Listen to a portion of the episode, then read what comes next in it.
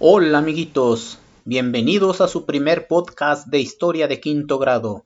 Soy su profe Reyes y es un placer estar con ustedes tratando de recordar lo que hemos visto en nuestras clases de historia.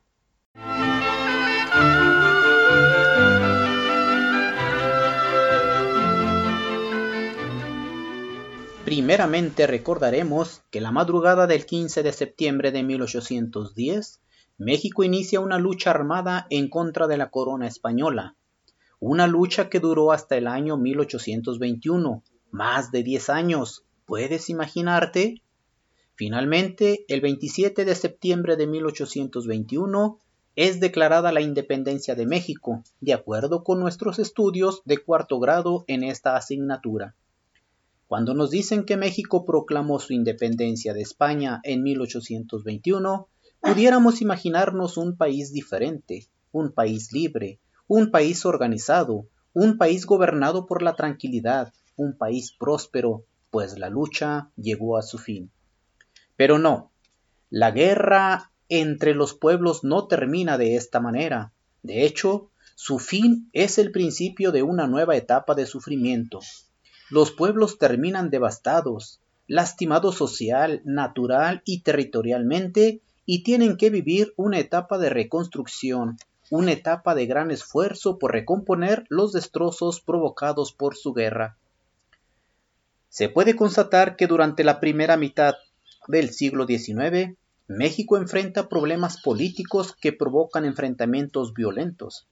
Ahora ya no en contra de España, sino entre los mismos mexicanos. Imagínate esto. De 1821 a 1851, México tuvo más de 20 presidentes. En definitiva, no se podía tener un gobierno estable. Estos problemas afectaron la vida nacional. La economía se estancó, aumentó la inseguridad en los caminos y, como ya dije, hubo enfrentamientos violentos, sobre todo entre los pueblos indígenas. Durante este periodo, nuestro territorio sufre algunas modificaciones se incorporan a nuestro país algunas provincias centroamericanas. Chiapas se nos une de manera definitiva en 1824. Texas se separa y se incorpora al territorio estadounidense en 1836 y se pierde más de la mitad de nuestro territorio en 1848 como producto de la guerra contra Estados Unidos de Norteamérica.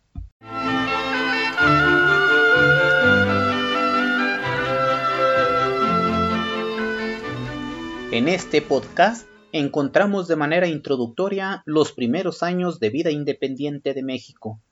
Posteriormente te presentaremos de manera específica los conocimientos de este periodo a través de tres subtemas. Agradezco que hayas estado atento al presente y te invito a que estés pendiente de los próximos.